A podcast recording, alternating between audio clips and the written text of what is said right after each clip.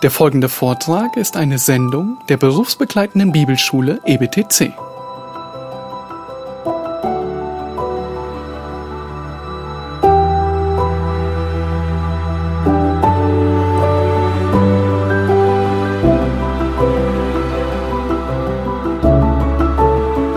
Joni Erickson Tada, sie ist mit 15 Jahren zum Glauben gekommen.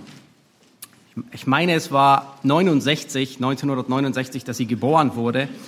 Und sie ist äh, ihr ganzes Leben ähm, mehr oder weniger mit dem Christentum aufgewachsen. Sie ging zur Gemeinde, so wie so gut wie alle Kinder von uns hier. Ähm, sie hat das Wort Gottes gehört, sie kannte ähm, alle biblischen Wahrheiten, aber sie war noch nicht gerettet. Und im Alter von 15 Jahren war sie auf einem Camp und ähm, der Prediger dort, ähm, er evangelisierte und sie war überrascht, dass er das Alte Testament aufgeschlagen hatte, weil sie dachte, sie sagte sich, naja, aus dem Alten, das Evangelium ist im Neuen Testament. Wieso hat er das Alte Testament aufgeschlagen? Und er begann mit den zehn Geboten und ähm, äh, ähm, predigte über sie und legte sie aus und ähm, er ging so die einzelnen Gebote durch und ähm, dann war er bei, du sollst den Herrn deinen Gott, den, den Herrn deinen Gott, den Namen des Herrn deines Gottes nicht missbrauchen. Ähm, dann äh, war er, du sollst deinen Vater und deine Mutter ehren, du sollst nicht töten. Und bei du sollst nicht töten wurde ihr bewusst, sie dachte, naja, darin habe ich nicht versagt. Auf gar keinen Fall. Sie war 15 Jahre alt. Aber dann, als sie verstand, ähm, dass selbst ein Schimpfwort, selbst ein böses Wort gegenüber dem anderen ähm, dem gleichkommt, wurde sie überführt. Dann kam das nächste Gebot, du sollst nicht Ehe brechen und sie war überzeugt, nun, darin habe ich garantiert nicht gesündigt. Da kann, da habe ich eine weiße Weste. Aber als dann der Prediger darüber kam, zu sprechen kam, dass selbst jemand anderen lüstern anzusehen und ihn zu begehren Sünde ist, wurde sie überführt. Und Gott hat sie überführt und sie kam zum Glauben. Sie hat Buße getan über ihre Sünden und wurde gerettet. Nun, zwei Jahre später ereignete sich ähm, der tragische Badeunfall. Vielleicht sicherlich kennen ähm, die meisten von euch ähm, die ihre Geschichte. Beim Sprung in, ins Wasser brach sie sich den vierten und den fünften Halswirbel und war ab dem Tag querschnittsgelähmt. Nun, nicht nur die Beine, sondern sie war tetraplegisch. Das heißt, beide Beine, beide Arme. Ab dem Hals konnte sie nichts mehr bewegen. Sie konnte nicht mehr reiten, was eins ihrer größten Hobbys war. Sie verkaufte ihr Pferd und viele andere Dinge, ähm, die sie nicht mehr gebrauchen konnte, weil es keinen Sinn mehr ergab. Und in ihrem Buch Diamonds in the Dust berichtet sie, wie ein 16-jähriger junger Mann, ohne zu wissen, was seine Geistesgabe ist, wie er ihr hilft, einfach indem er das tut, was am naheliegendsten ist und ihr dient. Sie schreibt dort, frisch aus dem Krankenhaus entlassen waren meine ersten Wochen zu Hause im Rollstuhl furchtbar deprimierend. Ich wusste, dass die Bibel wahrscheinlich Antworten auf meine Probleme enthielt, aber ich hatte keine Ahnung, wo ich suchen sollte. Nun könnte man meinen, Gott hätte mir einen adrett gekleideten Jugendleiter der Gemeinde geschickt. Der hätte meine Aufmerksamkeit erregt. Aber nein, Gott brachte einen jungen Mann namens Steve. Wir trafen eine Abmachung.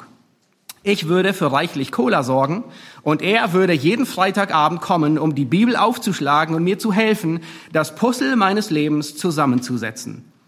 Mein Herz bebt heute immer noch von dem, was ich unter Steves Anleitung gelernt habe. Dieser junge Mann hatte die Gabe zu lehren und es ist interessant festzustellen, dass Steve zu diesem Zeitpunkt weder eine Bibelschule besucht noch ein Seminar absolviert hatte. Er war kein Pastor mit Erfahrung in Seelsorge, auch kein Jugendleiter, der die Methoden der Jüngerschaft darin ausgebildet war. Steve liebte einfach den Herrn und öffnete sich für die Führung des Herrn.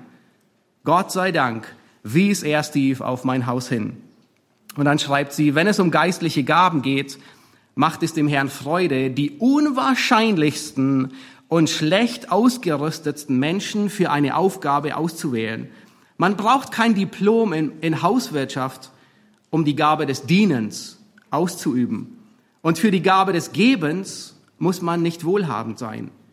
Der Geist begabt Menschen, die die Welt niemals für eine Aufgabe auswählen würde. Nun, es war dieser 16-Jährige, der einfach das getan hat, was am naheliegendsten war, der begonnen hat, ihr die Bibel vorzulesen und sie zu erklären.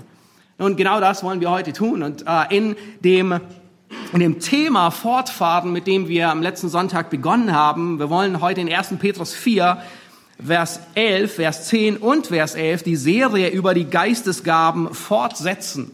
Nun, meistens stellen wir fest, dass uns äh, zwei Fragen ähm, unter den Fingernägeln brennen, nicht wahr? Nämlich meistens, welche Gaben, welche Geistesgaben gibt es noch? Und welche Geistesgabe habe ich? Dabei stellen wir fest, dass Gott einen anderen Schwerpunkt setzt. Gottes Schwerpunkt ist nicht, welche Gaben gibt es noch und welche hast du, sondern Gott setzt den Schwerpunkt darauf, dass du dienst und wie du dienst und in welcher Haltung, in welcher Kraft. Und heute wollen wir uns den Maßstab Gottes ansehen, den er anlegt an deinen Dienst, an deine Geistesgabe, an dein Dienen. Um ihn zu ehren, müssen wir entsprechend seines Wortes reden und in seiner Kraft dienen. Nun schlagt 1. Petrus Kapitel 4 auf, die Verse, haben wir lesen, die Verse 10 und 11. Der ganze Kontext ähm, beginnt in gewisser Weise schon mindestens ab Vers 7, eigentlich eher geht zurück auf Kapitel 3, aber ähm, Samuel, der hatte mit der Predigt begonnen, ähm, Kapitel 4, Vers 7, das Ende aller Dinge ist nahe gekommen. Und weil nun die Erfüllung von all dem, was Gott vorhergesagt hat, von der ganzen Schrift, von dem ganzen Heilsplan, die Erfüllung, die wird vor unseren Augen, sagt Petrus, erfüllt, Deswegen ergeben sich daraus einige Konsequenzen. Und dann sagt er ab Vers 7, so seid besonnen, nüchtern zum Gebet, habt innige Liebe untereinander, seid gegenseitig gastfreundlich und in unserem Fall ab Vers 10 und 11 dient. Ja, Vers 10 dient einander, jeder mit der Gnadengabe, die er empfangen hat, als gute Haushalter der mannigfaltigen Gnade Gottes.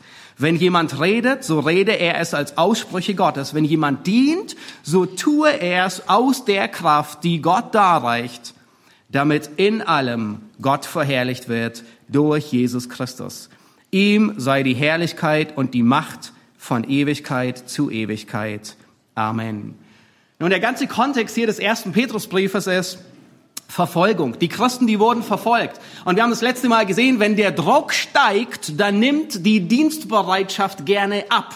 Ja, da ist die große Gefahr. Außerdem sagt Petrus, die Vollendung aller Dinge ist nahe. Das heißt, hey, wir sehen mit unseren eigenen Augen, wie sich in gewisser Weise das Ende der Welt erfüllt.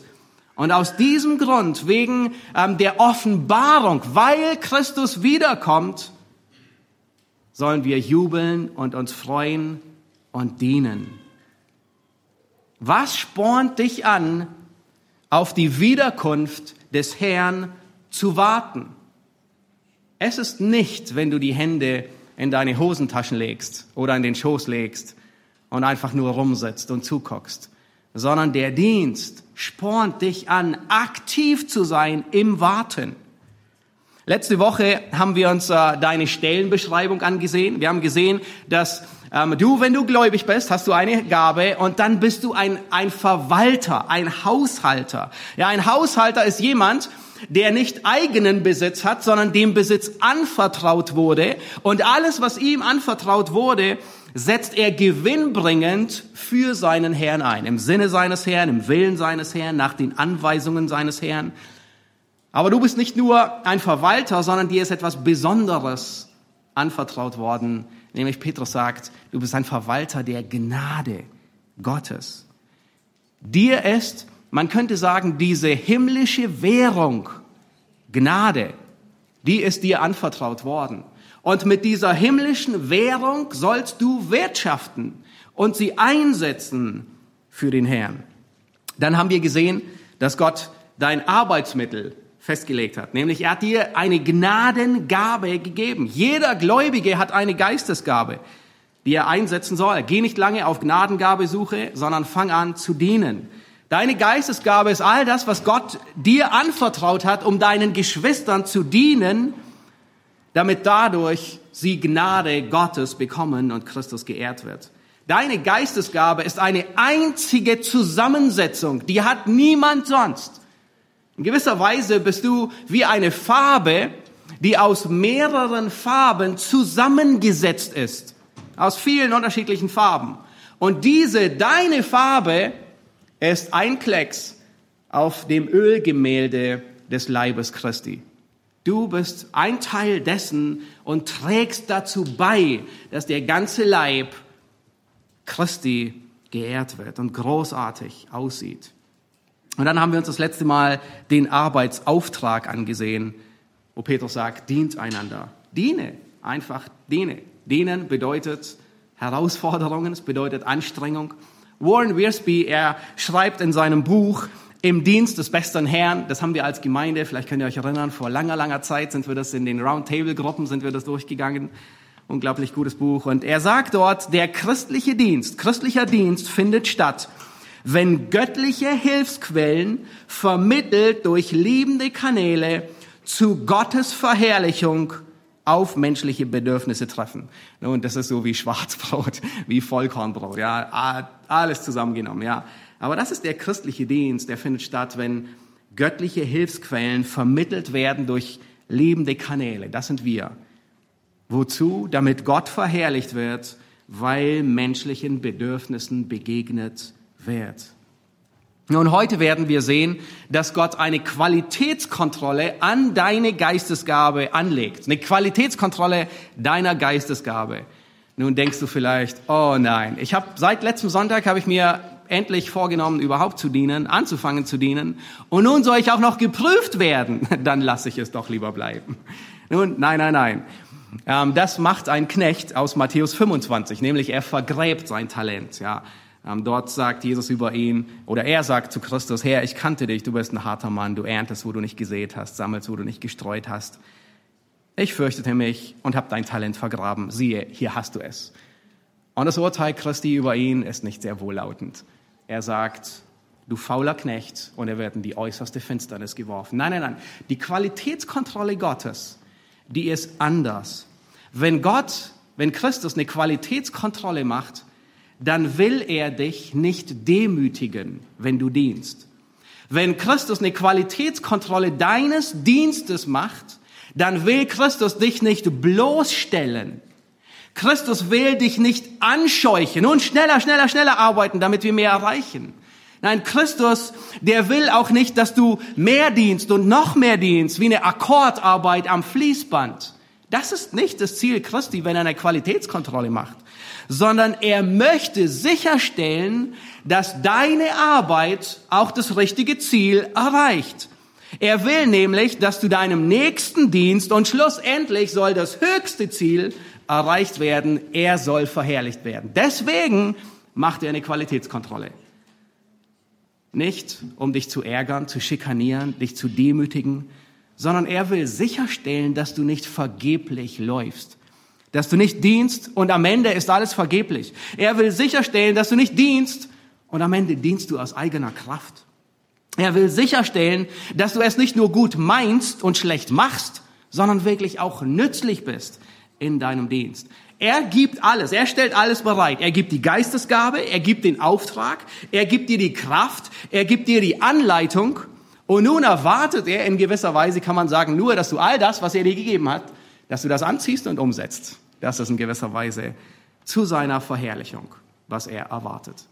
Nun lass uns Vers 11 anschauen. Wenn jemand redet, so rede er es als Aussprüche Gottes. Petrus hat hier die kürzeste Liste von allen Geistesgaben. Und er nennt zwei Kategorien. Er nennt Reden und Dienen. Allerdings sind diese zwei Kategorien, die er hier nennt, nicht ein entweder oder, also entweder du redest oder du dienst, sondern diese beiden Kategorien, die sind ein sowohl als auch. Das heißt, jeder Dienst ist eine Kombination aus beiden mit einem Schwerpunkt. Derjenige, der redet, der dient auch. Und derjenige, der vielleicht ein bisschen stärker praktisch dient, der redet auch, der lehrt auch. Hin und wieder wird er andere unterweisen, Rat geben, belehren, auch wenn es nicht sein Schwerpunkt ist. Nun, was meint Petrus mit diesem Satz? Wenn jemand redet. Nun, er meint nicht einfach nur, wenn du den Mund auftust, um irgendwas zu sagen. Er meint auch nicht, was manche missverstehen und sagen, ich habe ein Wort des Herrn an dich. Das meint er nicht sondern der Kontext, der spricht hier von Geistesgaben. Petrus meint damit, dass wenn jemand redet im Sinne von lehren, predigen, verkündigen, aber auch unterweisen oder einfach nur Rat geben, wenn, wenn jemand den anderen zurechtbringt, wenn, wenn jemand den anderen ermutigt oder ermahnt, wenn jemand seinem Bruder auf diese Weise dient, dann soll er so reden, als wären es Aussprüche Gottes. Das griechische Wort ist äh, Logia, Theo, das ist ein Ausdruck, der immer für das geoffenbarte Wort Gottes gebraucht wird. Nun ganz wichtig, dieser Ausdruck, er kommt viermal vor im Neuen Testament und er wird nicht für neue Weissagung gebraucht. Das heißt, wenn, wenn Petrus hier sagt, dass du Aussprüche Gottes reden sollst, dann meint er nicht, du sollst neue Weissagung irgendwie herauszaubern. Du sollst neue inspiriertes Wort irgendwie herausschneiden. Nein, nein, nein, nein, nein. Er bezieht sich, das ist immer niedergeschriebenes Wort Gottes. Der Begriff, der ist stark verankert im Alten Testament und beschreibt immer Gottes niedergeschriebenes Wort, das zur Unterweisung und Belehrung gegeben ist. Es kommt insbesondere am häufigsten in Psalm 119 vor. Erinnert ihr euch? Der Psalm, der am meisten von dem Wort Gottes redet. Da heißt es zum Beispiel in Vers 133, mache meine Schritte fest durch dein Wort. Wörtlich durch deine Aussprüche. Ja, das ist dasselbe Wort. Ja, wodurch wird, werden eines Mannes, eines Gottesfürchtigen, einer Frau die Schritte fest? Durch das niedergeschriebene Wort Gottes. Petrus, er nennt uns hier die Qualitätskontrolle. Das heißt, wenn du Geschwister, wenn du redest, wenn du im Reden dienst, wenn du Rat gibst, wenn du ermutigst, wenn du ermahnst, dann muss es in Einklang sein mit der Schrift. Dann soll es kein menschlicher Rat sein, sondern Gottes Weisheit. Dann soll es nicht menschliche Erfahrung sein, die du weitergibst, sondern es soll gegründet in Gottes Wort sein. Wann hast du das letzte Mal jemandem Rat gegeben? Nun, vielleicht musst du ein bisschen nachdenken, aber ich vermute, es ist noch gar nicht so lange her. Vielleicht war es heute Morgen. Vielleicht hast du deinen Kindern gestern Rat gegeben. Vielleicht wirst du nachher beim Stehkaffee jemandem Rat geben, mit dem du reden wirst. Wir werden konstant mit Geschwistern umgeben, und konstant reden wir und nehmen Rat an und geben Rat, geben Trost gegen Ermutigung. Wie einfach ist es, einfach menschlichen Rat und menschliche Erfahrung weiterzugeben. Einfach Ratschläge, die von klugen Köpfen dieser Welt kommen, aber die nicht, nichts mit dem Wort Gottes zu tun haben. Gott legt eine Qualitätskontrolle an, an das, was du redest. An deinen Rat, den du gibst. Rede was den Aussprüchen Gottes entspricht. Nun, schlagt Titus Kapitel 2, Vers 1 auf. Und ähm, es wäre gut, wenn ihr euch diese Parallelstelle entweder in die Bibel notiert oder ins, ins Wochenblatt beim Mitschreiben. Titus Kapitel 2, Vers 1 und Vers 15. Und in Titus Kapitel 2, da gebraucht Paulus an Titus dasselbe Wort. Da sagt er zu Titus, Titus, du aber rede, und er gebraucht dasselbe Wort, laleo, also von, von sprechen, du aber rede, was der gesunden Lehre entspricht. Nun, und dann kommt in Titus, Titus 2 ist, ist glaube ich, überwiegend äh, äh, bekannt, ja, dann adressiert er sich und sagt an die alten Männer, an die alten Frauen, ähm, Vers 3 die jungen Frauen, ähm, Vers 4 die jungen Mütter, Vers 6 die Knechte, Vers 9 dann alle Menschen. Ja, der, der, der Kontext ist, er sagt zu Titus, Titus, wenn du Gottes Wort lehrst und es in den Kontext des praktischen Lebens der einzelnen Leute hineinbringst, das ist Reden, das ist Aussprüche Gottes reden. Und dann beendet Paulus denselben Abschnitt in Vers 15 mit, dies sollst du reden. Ja, aber da steht meistens je nach Übersetzung, dies sollst du lehren. Aber es ist genau dasselbe Wort. Ja, das heißt, es, es, es beinhaltet ja, wenn jemand Rat gibt, unterweist und einfach was weiter sagt. Welchen Rat gibst du weiter, wenn ein junger Mann eine Beförderung anstrebt, ein junger Familienvater, und er verdient vielleicht ein, 200 Euro mehr, aber diese neue Beförderung, da wird er noch weniger Zeit zu Hause sein, weil er noch mehr Zeit auf Arbeit oder auf Geschäftsreise verbringt und er wird noch weniger überhaupt in der Gemeinde sein, geschweige denn zu dienen. Welchen Rat gibst du ihm? Welchen Rat gibst du einer jungen Mutter, die dir vielleicht von ihren großen Plänen eines Studiums und einer erfüllten Karriere erzählt? Ermutigst du sie wie man heute so sagt, sich selbst zu entfalten. Oder erinnerst du sie vielleicht an Titus 2, Vers 4 und fragst, hey, wie, wie sind deine Pläne vereinbar mit dem, ähm, was, was Gott von deiner Rolle erwartet? Wo es heißt, ihr Männer, dass sie ihre Männer und ihre Kinder lieben soll, besonnen, keusch, häuslich, gütig sein soll, sich ihren Männer, äh, dem, dem Mann unterordnen soll, damit das Wort Gottes nicht verlästert wird. Welchen Rat gibst du deinem Kind, wenn es vielleicht häufiger in der Schule gehänselt wird? Nun, ich habe gläubige Eltern sagen hören, hau einmal ordentlich zurück, um dir Respekt zu verschaffen. Nun, manchmal würde ich das lieber, liebend gern auch sagen, aber das ist nicht der Rat, der vereinbar ist mit den Aussprüchen Gottes. Welchen Rat gibst du einer Freundin, von der du vielleicht hörst, dass ihre Ehe bröckelt? Gründet sich dein Rat auf Gottes Wort oder gründet sich dein Rat auf Menschenweisheit? Ist dein Rat in Einklang mit dem Wort Gottes? Nun, vielleicht denkst du so bei dir selbst und sagst, wenn das der Maßstab ist, dann schweige ich lieber, anstatt falschen, unbiblischen Rat weiterzugeben. Ja, das ist korrekt kurzfristig, aber nicht langfristig. Es ist korrekt kurzfristig, sich manchmal auf die Zunge zu beißen, wenn man etwas Falsches sagen will. Aber das ist nicht die Lösung. Dein Schweigen zu einer falschen Entscheidung ist genauso verkehrt. Vielleicht denkst du, kann ich nur dann Rat weitergeben, wenn ich zwei Jahre biblische Seelsorge absolviert habe? Also insgesamt vier Jahre heißt es dann zusammengenommen. Nein, nein, überhaupt nicht. Petrus, er sagt in Kapitel 2, seid begierig nach der unverfälschten Milch, denn durch sie werdet ihr heranwachsen. Wir haben gesehen bei Joni Erickson Tada, ein 16-Jähriger der kann die Bibel aufschlagen und ihr vorlesen und das Puzzle ihres Leidens zusammenfügen, ohne vorher so viel Studium durchlaufen zu haben. Joni Erickson Tada, sie ist ein großes Vorbild, wie sie gedient hat, wie ihr gedient wurde und wie sie anderen diente. 1979 ähm, gründete sie ähm, äh, die Joni and Friends International Disability Center, ja, also quasi ein, ein Zentrum für ähm, äh, Behinderte. Und seither strahlt sie täglich Radiosendungen aus. Das ganze Werk organisiert Ferien mit Behinderten und deren Eltern. Ja, es ist unglaublich zu sehen, dass, dass, so, dass so eine ganze Freizeit da ist mit Kindern, die Autismus haben, die Trisomie haben, die Hydrocephalus haben, die querschnittsgelähmt sind, ähm, die so viele Herausforderungen haben. Und die Familien, die sie pflegen, sind da, um unter Gottes Wort ähm, erfrischt zu werden. Ja, derselbe Dienst, der hat ähm, eine, ein, ein, einen anderen Aspekt, nämlich Wheels for the World.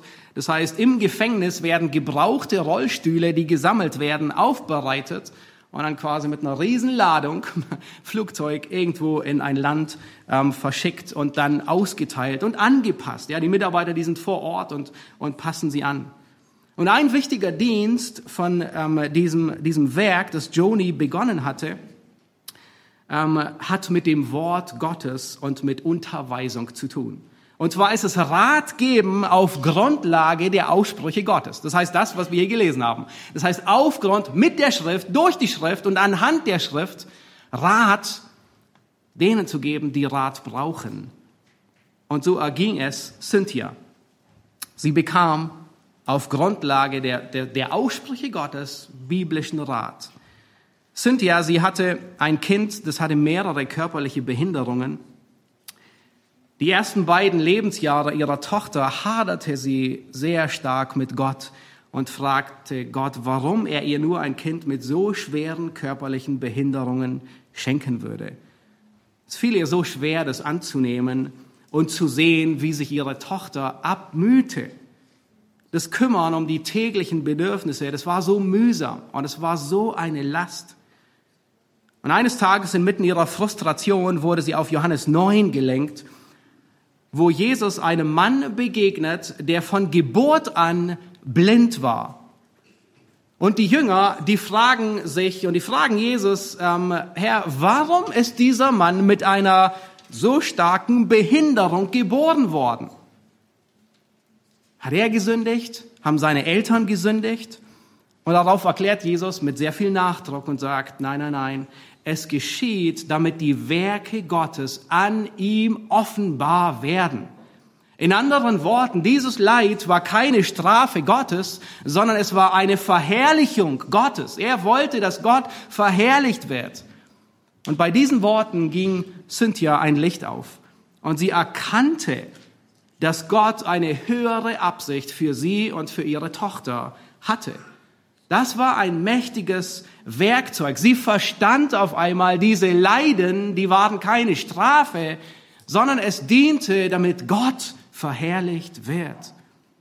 Und so geschah bei ihr allmählich Veränderung durch Aussprüche Gottes, durch das Wort Gottes. Von einer trauernden und verzweifelten Mutter wurde sie langsam verwandelt in eine Mutter, die es kaum erwarten konnte zu sehen, was Gott mit dem Leben ihrer Tochter vorhatte. Und Gott hatte einiges vor. Es gab so viele Momente, in denen Gott ihre Tochter gebrauchte und was Gott durch sie getan hatte. Nur nach einigen Jahren ist, war ihre Tochter verstorben, aber all die Lektionen, die Cynthia bei der Pflege ihrer Tochter gelernt hat, sie haben ihren Glauben an Christus gestärkt und heute gibt sie all das an ihren Enkel, ihren Enkelkindern weiter. Nun, welchen Rat gibst du? Die Jünger, die waren der Ansicht, oh, irgendjemand muss gesündigt haben. Also entweder die Eltern ähm, oder das Kind, vielleicht im Mutterleib. Hm, wie kann das sein? Nun, sie mussten noch ein wenig die Schulbank drücken, um quasi korrigiert zu werden in ihrem ähm, Rat. Ist dein Rat, den du gibst, im Einklang mit Gottes Wort? Nun, prüf ein bisschen deine Fähigkeit. Ich habe ein paar Beispiele aus der Schrift herausgegriffen, wo du aufzeigen kannst, sag, okay, ähm, ich, ich prüfe mich mal selbst. Wie, wie gut würde ich Rat geben?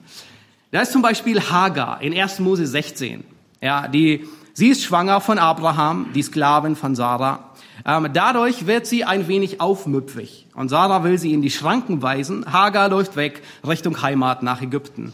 Nun stell dir vor, du begegnest Sarah dort. Welchen Rat gibst du ihr? Was sagst du zu ihr? Vielleicht sagst du, hey, in unserer Gesellschaft ist Sklaverei schon längst abgeschafft. Was bildet sich Sarah eigentlich auch nur ein? Vielleicht würdest du es ein bisschen christlicher formulieren und sagen, hey, preis den Herrn. Gott hat Gnade geschenkt zu deiner Flucht. Wisst ihr, was Gott antwortet? Und zwar der Text sagt, dass der Engel des Herrn ihr begegnet. Und wir können davon ausgehen, das ist Christus selbst. Das heißt, hier kommt ein Rat, nicht von Hinz und Kunz, sondern ein Rat von Gott selbst. Und er sagt, kehre wieder zurück zu deiner Herrin und demütige dich unter ihre Hand. Wohlwissend, er gibt dir auch Hoffnung und sagt, du, es wird der Moment kommen, dass du hier an diesem Brunnen wieder vorbeigehen wirst mit deinem Sohn Ismael, den du gebären wirst. Und aus ihm werden zwölf Fürsten kommen aber jetzt noch nicht. Auch wenn es praktischer wäre, dass du jetzt schon nach Ägypten gehst, du bist ja schon hier.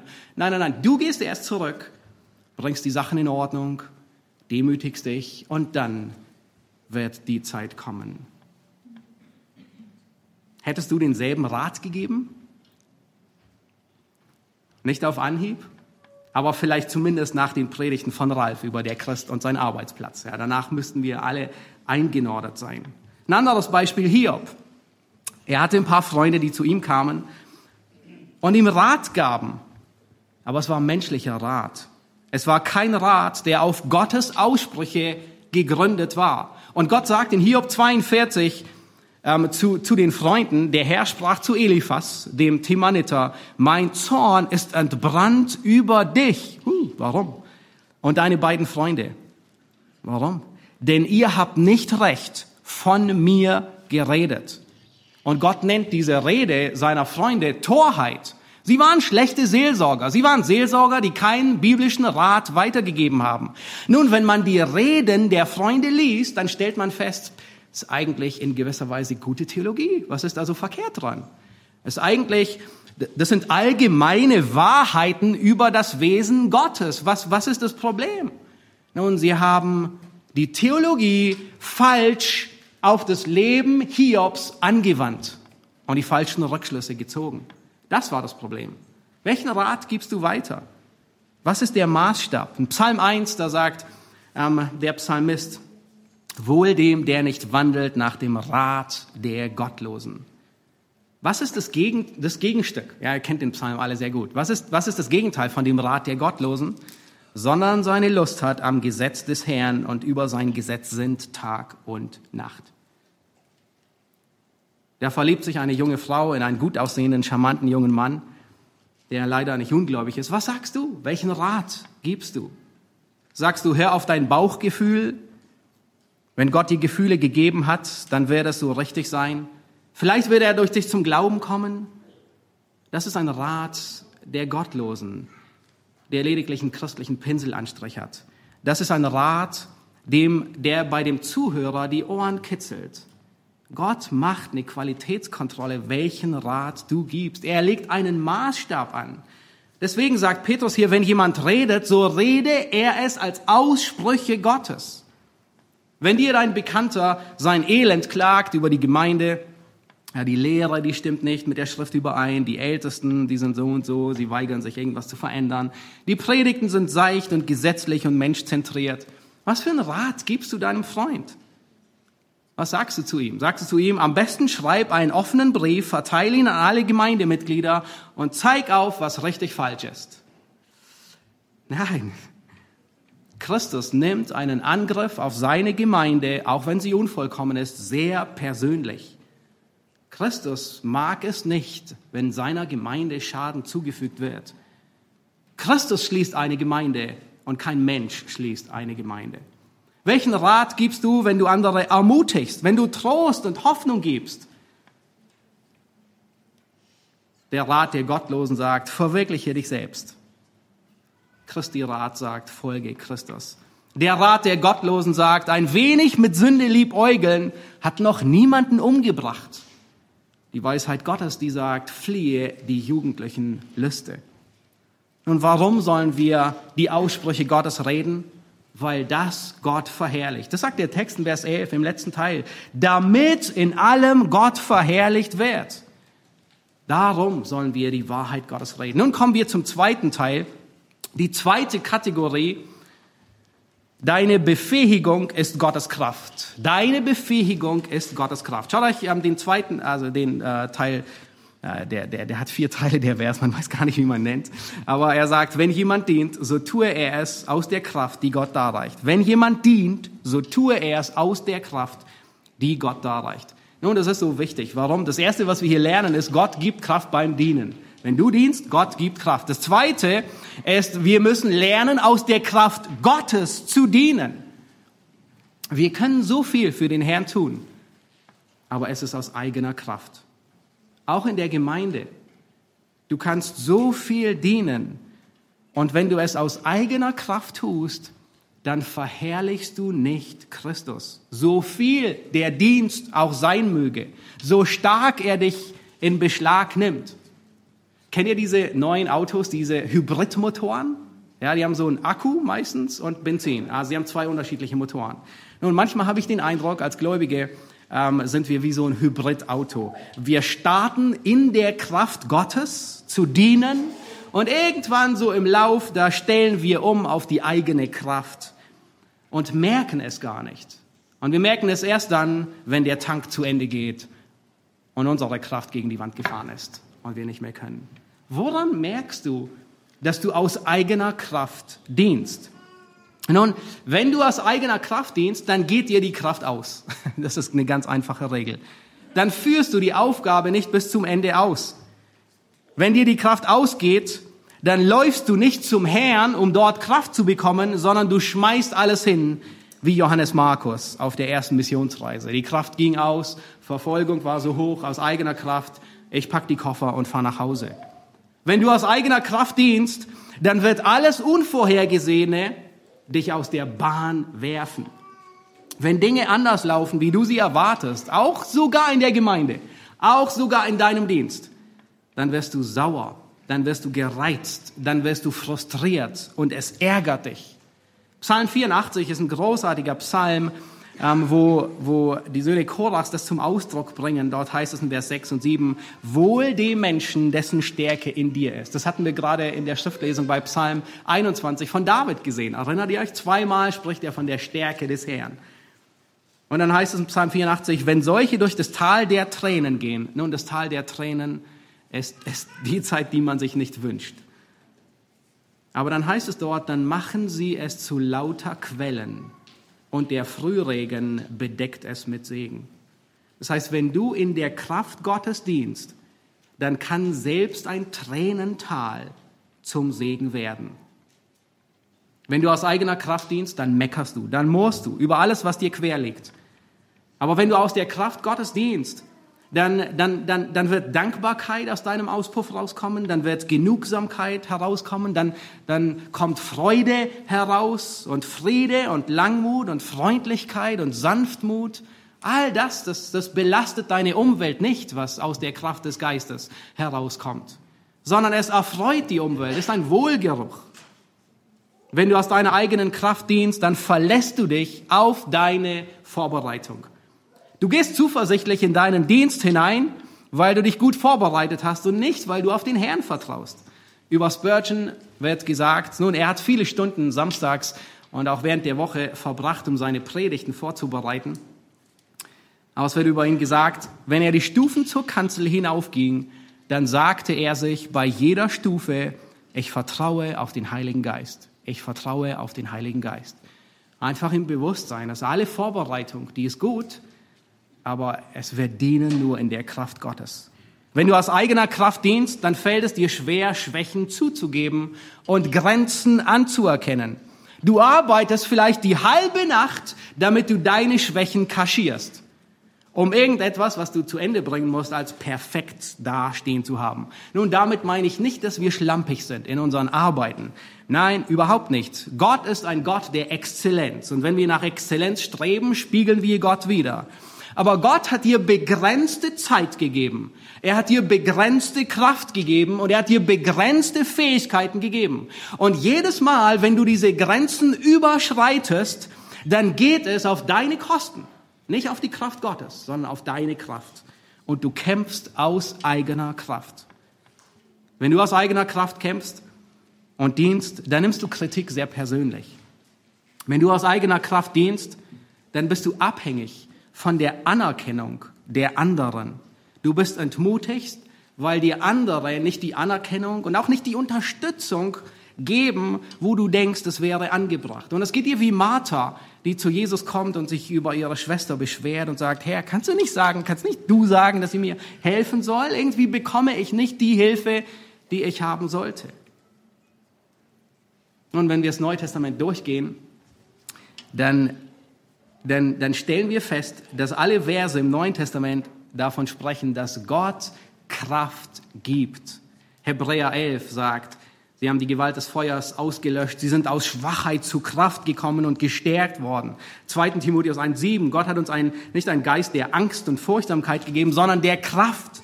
Kolosser 1, mit aller Kraft gestärkt zu werden nach der Macht seiner Herrlichkeit. Epheser 3, durch seinen Geist mit Kraft gestärkt zu werden.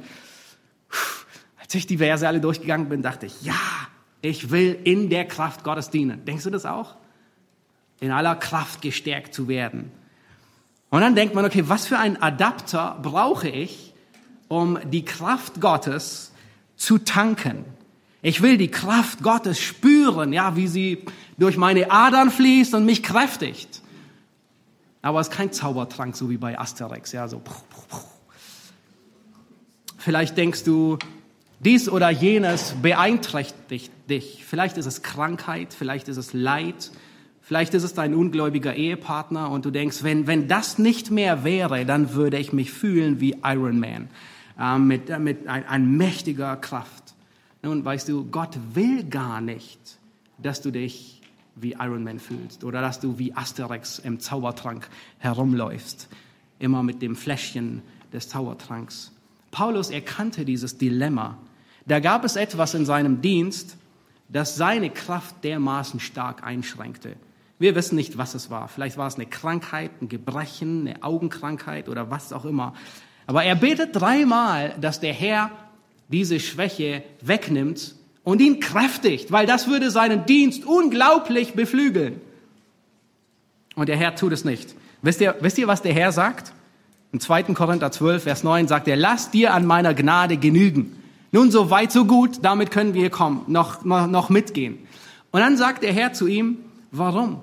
Denn meine Kraft, das ist das, was wir uns wünschen, ja, in, in aller Kraft gestärkt zu werden. Und er sagt, denn meine Kraft wird in der Schwachheit vollendet.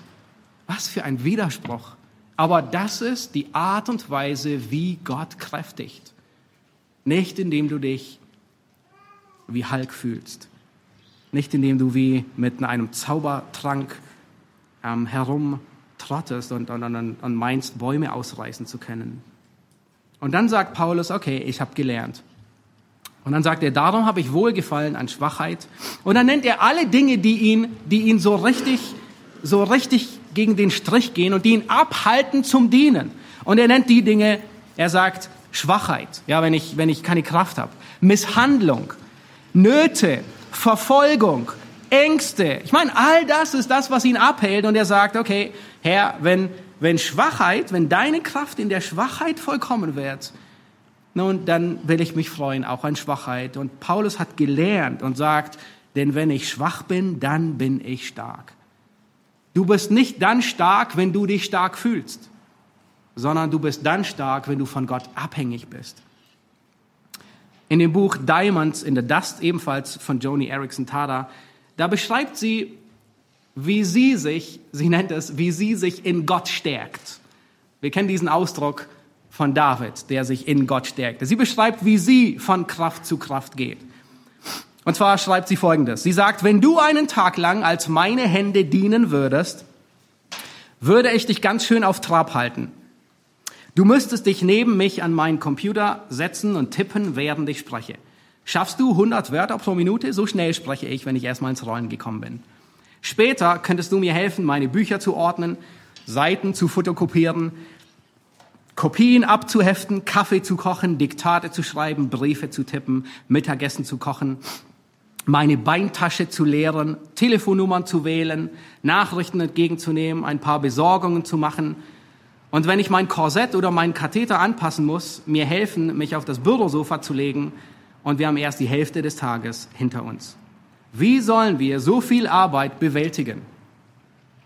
Und dann sagt sie, vom Geist Gottes gestärkt. Sie schreibt, meine Sekretärin und ich gehen von Stärke zu Stärke. Das bedeutet, dass wir zwischen den Aufgaben innehalten, um zu beten. Wir nehmen ein Liederbuch aus dem Regal, um vor dem Mittagessen Loblieder zu singen. Am Telefon mit jemandem zu beten, der zufällig anruft. Um vier Uhr zum Tee anhalten und ein oder zwei Zeilen aus der Heiligen Schrift lesen. Durch Gottes Geist von Stärke zu Stärke zu gehen, ist die Pause, die erfrischt. Das ist die einzige Arbeit, das ist die einzige Art zu arbeiten. Es ist der einzige Weg zu leben. Oh, wie gut zusammengefasst. In all den Herausforderungen, in all den Schwächen. Erinnere du dich am Tag immer wieder Pausen einzulegen, um an den Herrn zu denken, zu beten, einen Vers zu lesen, jemanden zu ermutigen, ein Lied zu hören und mitzusingen, falls niemand da ist, den du störst. Nun, ein ganz praktischer Schritt ist, beginne den Dienst mit Gebet. Welchen Dienst auch immer du tust. Nicht, weil es eine Gewohnheit ist, sondern weißt, du weißt, du bist abhängig von der Kraft Gottes. Das ist auch der Grund, dass wir jeden Sonntag um 10 Uhr hinten beten es hat noch viel Platz für alle.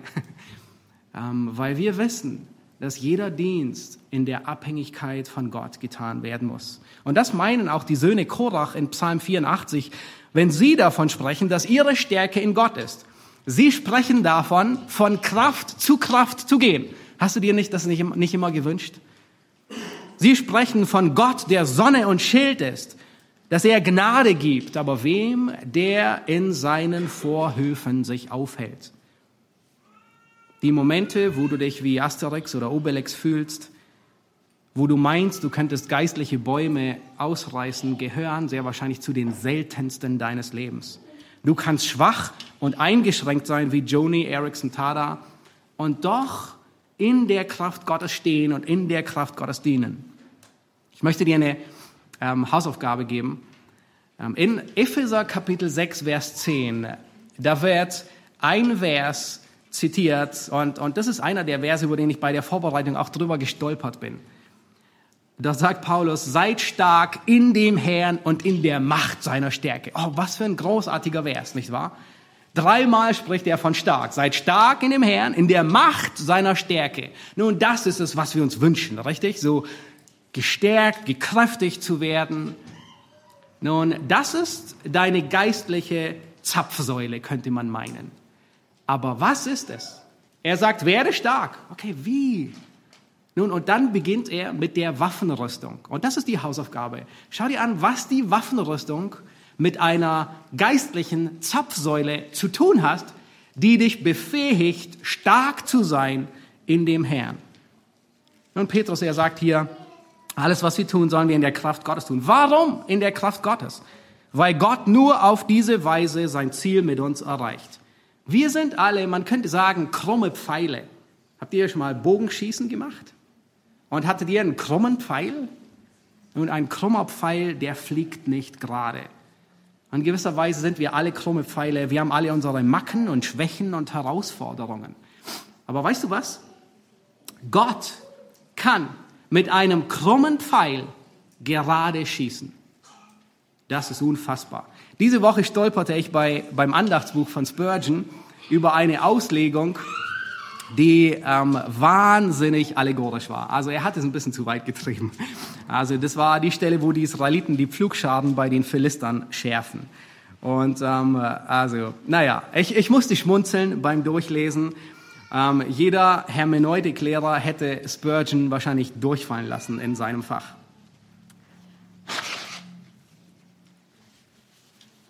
Aber, aber, erinnert ihr euch an Spurgeon? wie mächtig der Herr ihn gebraucht. Seine Sonntagspredigt, die wurde 25.000 Mal gedruckt.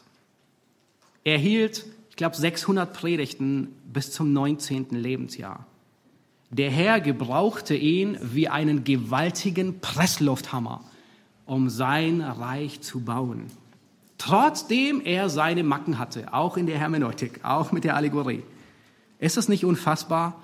Gott er kehrt die Schwächen seiner Diener nicht unter den Teppich. Aber wenn seine Diener in der Kraft Gottes dienen, dann erreichen sie das Ziel, das Gott beabsichtigt hat, trotz der Schwächen. Nun, vielleicht mag jetzt der eine oder andere sagen, siehst du, auf eine sorgfältige Hermeneutik kommt es nicht an. Nun, das ist einfach Dummheit, dass man Schwächen zu einer Tugend hervorhebt. Aber der ganze Punkt ist, wir sind alle krumme Pfeile. Wir dienen alle mit und trotz unserer Macken, Fehlern, Schwächen und Unvollkommenheiten. Das trifft auf dich zu, das trifft auf mich zu, das trifft auf jeden Mann Gottes und jede Frau Gottes zu. Und wenn du dir die Kirchengeschichte anschaust, dann, dann sind mehr oder weniger diese krummen Pfeile bei allen zu finden. Luther war einer, Zwingli war einer, Augustinus war einer, Livingston war einer, Wesley war einer, Whitfield war einer. Jeder Mann Gottes ist ein krummer Pfeil. Der eine mehr, der andere weniger. Wir sind alle krumme Pfeile. Aber weißt du was? Wenn Gott dich auf seinen Bogen legt, abgeschossen von der Sehne Gottes, fliegt dieser krumme Pfeil nicht schief, sondern der krumme Pfeil, der fliegt irgendwie gerade und erreicht das Ziel, das Gott vorhergesehen hat, das Gott beabsichtigt hat. Nun würde dieser Pfeil aus eigenem Antrieb losfliegen. Wie fliegt er? Der fliegt krumm. Ein krummer Pfeil, der sich selbst bewegt, der, der fliegt krumm. Aber auf dem Bogen Gottes, von der Sehne Gottes, in der Kraft Gottes, verfehlt er nie das Ziel. Wenn du in der Kraft Gottes dienst, durch die Kraft Gottes, in der Frucht des Geistes, dann verherrlichst du Gott. Dann wird Gott mit dir, so krumm der Pfeil auch sein mag, sein Ziel erreichen und gerade schießen. Wie tut Gott das? Keine Ahnung. Das ist sein großes Geheimnis. Aber er tut es. Nur er schafft es. Nun, warum sollen wir aus der Kraft Gottes dienen? Weil es Gott ehrt. Das sagt Petrus hier in 1. Petrus 4, Vers 11. Damit in allem Gott verherrlicht wird durch Jesus Christus. Es ehrt Gott. Und nur weil du mit seiner Kraft ans Ziel kommst. Mit deiner Kraft kommst du nicht weit. Nun lass uns den letzten Teil des Verses anschauen und wir kommen zum dritten Punkt und sehen hier das Ziel deiner Verwalterschaft an, nämlich Gottes Ehre. Das Ziel deiner Verwalterschaft ist Gottes Ehre. Der zweite Teil von Vers 11, da sagt Petrus, damit in allem Gott verherrlicht wird durch Jesus Christus. Ihm sei die Herrlichkeit und die Macht von Ewigkeit zu Ewigkeit. Amen. Petrus, er endet hier mit einer Doxologie. Nun, dieses Wort Doxologie, es leitet sich von dem griechischen Wort Doxa ab und es bedeutet Herrlichkeit. Es kommt in unserem Text, in unserem Vers zweimal vor. Damit in allem Gott verherrlicht wird und ihm sei die Herrlichkeit und die Macht. Der Doxa bedeutet Herrlichkeit oder Ruhm oder Ehre. Und immer dort, wenn in der Schrift, wenn wir irgendwo auf eine Doxologie stoßen, so wie hier, ihm sei die Herrlichkeit und die Macht von Ewigkeit zu Ewigkeit, dann soll unsere Aufmerksamkeit auf die Herrlichkeit Gottes gelenkt werden. Du sollst dir der Herrlichkeit Gottes bewusst werden. Und das macht Petrus hier. Deine Gnadengabe soll Gott verherrlichen. Dein Reden und dein Dienen soll Gott verherrlichen. Was du redest, ja, ob es Aussprüche Gottes sind, was du, äh, wie du dienst, nicht aus deiner Kraft, sondern aus seiner Kraft. Und in gewisser Weise ähm, mit diesem Abschnitt nordet Petrus unsere geistliche Kompassnadel noch einmal ein. Er sagt nämlich, alles muss sich diesem übergeordneten Ziel unterordnen, nämlich der Verherrlichung Gottes. Warren Wiersbe sagt ebenfalls in dem Buch, ähm, gegen Ende irgendwo. Er sagt, wenn unsere Dienstmotive von irgendetwas anderem bestimmt sind als von der Verherrlichung Gottes, so handelt es sich nur um religiöse Aktivität und nicht um wahren christlichen Dienst. Also er sagt, wenn, wenn deine Motive nicht die Verherrlichung Gottes sind, dann sind es einfach nur tolle religiöse Aktivitäten, aber sie haben nichts mit einem Dienst Gottes, nicht mit, mit Gott hingeben zu tun. Und dann sagt er, wir helfen vielleicht den Menschen auf die eine oder andere Weise, doch Gott wird nicht in dem Maße segnen, wie er es gerne möchte. Wenn ein gefälschter Geldschein auch eine Menge Gutes bewirken kann, während er von Hand zu Hand gereicht wird oder geht, so wird er doch auf der Bank, dem letztendlichen Ort der Beurteilung, verworfen werden. In anderen, in anderen Worten, wenn du nicht in der Art und Weise dienst, wie Gott es sich vorstellt, bist du ein gefälschter Geldschein. Dann nützt du nichts. Die Wirksamkeit und die spektakuläre Geistesgabe, die du hast, die wird andere abstoßen. Sie wird für dich Verlust mit sich bringen. Sie ist wertlos, wenn es nicht in der Frucht des Geistes geschieht. Die Gemeinde in Korinth, die hatten alle, alle, alle spektakulären Geistesgaben, alles Notwendige. Paulus sagt, ihr seid mit allem gesegnet worden. Sie hatten so viel spektakuläre Geistesgaben, wie wahrscheinlich jede andere Gemeinde sich gewünscht hätte. Und trotzdem war die Gemeinde ziemlich arm dran. Warum? weil es alles gefälschte Geldscheine waren. Keine echten Geldscheine. Warum? Weil sie sich über ihre persönliche Geistesgabe ins Rampenlicht stellen wollten. Ihr Dienst wurde zu ihrer Identität. Ich bin nur etwas, weil das mein Dienst ist. Sie definierten sich über ihre Geistesgabe, über den Dienst. Und schlussendlich verherrlichten sie sich selbst und nicht Gott. Nun, bekanntlich kannst du immer von zwei Seiten vom Pferd fallen nämlich indem du überhaupt nicht dienst oder indem du dich nur über deinen Dienst definierst. In beiden Fällen stellst du dich ins Rampenlicht. Im ersten Fall ist es deine Selbstsucht und deine Bequemlichkeit, nicht zu dienen. Im zweiten Fall ist es dein Stolz, wenn du dich über den Dienst definierst. Petrus, er, er will unsere Aufmerksamkeit auf Gott hin lenken. Gott soll verherrlicht werden, nicht wir. Wir sind Verwalter. Wir wirtschaften mit Gottes Geld, mit Gottes Währung der Gnade nicht in unsere Taschen, sondern wir wirtschaften in Gottes Reich. Wir wirtschaften mit Gottes Währung nicht zu unserem Vorteil, sondern für das Wohl unseres Herrn. Wir dienen seinem Reich, nicht unserem Reich. Und Gott hat dir Gnade anvertraut die deinem Nächsten zugute kommen soll. Wenn du noch nicht dienst, dann fang einfach an. Heute ist ein guter Tag, dafür anzufangen. Lass dich nicht lähmen von der Tyrannei, nach deiner Gnadengabe zu suchen. Egal was, fang an, im Kleinen zu dienen. Stephanus beschwerte sich nicht, dass er einfach nur Essen verteilen sollte. Was für ein großartiger Dienst. Und beim Dienen stellt sich heraus, dass seine Geistesgabe durchaus noch andere Schwerpunkte hat, die man dann später auch erkennt. Timotheus, er fängt als Laufbursche an. Er soll einfach nur eine helfende Hand sein für Paulus und Barnabas. Und beim Dienen wirst du merken, wo Gott dich begabt hat und wie Gott dich begabt hat. Deine Gnade, deine Gnadengabe wird den anderen Gnade bringen. Und an deiner Gnade wird man sehen, was deine Gnadengabe ist.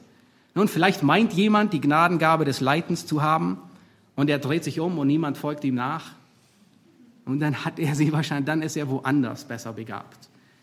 Wenn jemand meint, die Gabe der Barmherzigkeit zu haben und er besucht jemanden im Krankenhaus und der Arme im Krankenhaus ist, seinem, ist nach seinem Krankenbesuch dermaßen entmutigt, dass er am liebsten sterben will, dann hat er wahrscheinlich eine andere Gnadengabe, aber vielleicht nicht die der Barmherzigkeit. Der ganze Punkt ist, du merkst beim Dienen, welche Begabung Gott dir gegeben hat. Und du wirst Freude empfinden und du wirst deinen Geschwistern nützlich sein. Unglaublich. Sie werden sich freuen, dass du an, der, an dem Platz bist, wo du bist. Und dann diene entsprechend deiner Gnadengabe. Nun, du hat, Gott hat dir Stärken gegeben, damit du die Schwächen des anderen ausgleichst. Und das mögen wir. Aber hör gut zu, Gott hat dem anderen Stärken gegeben, damit er deine Schwächen ausgleicht. Das haben wir so notwendig. Deine Gnade, deine Gnadengabe hat Gott dir gegeben. Sie ändert sich nicht, wenn du eine Bibelschule besuchst und wenn du einen Musikdienst machst oder Seelsorge machst oder Predigerausbildung, bekommst du keine neue Gnadengabe, sondern sie wird lediglich gefördert. Deine Gnadengabe wird nicht hervorgezaubert, sondern sie wird nur gefestigt und gepflegt und kultiviert. Du bist ein Haushalter der Gnade. Diene als Haushalter der Gnade. Du bist kein Hersteller der Gnade, sondern ein Verwalter. Du bist kein totes Meer der Gnade, sondern du gibst es weiter. Was besitzen wir, was wir nicht empfangen haben von Gott? Rede in Einklang mit den Aussprüchen Gottes. Wenn du Rat gibst, dann ist es nicht deine Meinung, sondern es ist Gottes Meinung. Und diene in seiner Kraft. In Johannes 15, Vers 5 sagt Jesus, ich bin der Weinstock, ihr seid die Reben. Wer in mir bleibt und ich in ihm, der bringt viel Frucht. Denn getrennt von mir könnt ihr nichts tun. Unsere Verpflichtung ist, in Christus zu bleiben, dann bringen wir Frucht. Nun, wir leben auf den Moment hin, wenn wir hören wollen, recht so, du guter und treuer Knecht, gehe ein zu deines Herrn Freude. Das sei unser Ziel. Amen. Lass uns aufstehen und ich möchte zum Schluss mit uns beten.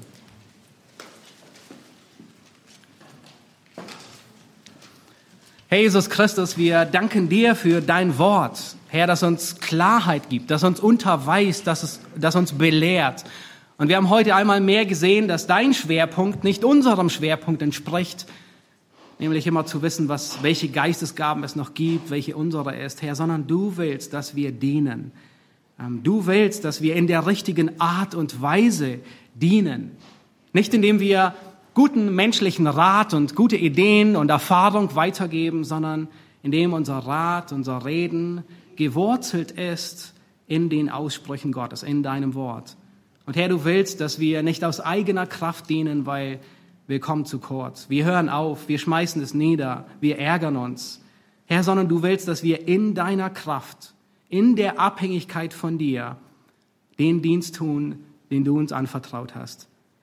Herr, weil du in allem verherrlicht wirst. Herr, wir wollen dies vor Augen haben, dass wir Haushalter sein, Haushalter sind, ähm, die für dich arbeiten, die ähm, mit dieser Währung der Gnade wirtschaften, um sie für dich einzusetzen, damit dein Reich geehrt wird, damit dein Reich gebaut wird. Herr, gib du Gnade, dass wir in dir bleiben, um Frucht zu bringen, weil wer nicht in dir bleibt, der wird abgehauen und ins Feuer geworfen. Herr, wir beten dich an und wir preisen dich. Amen.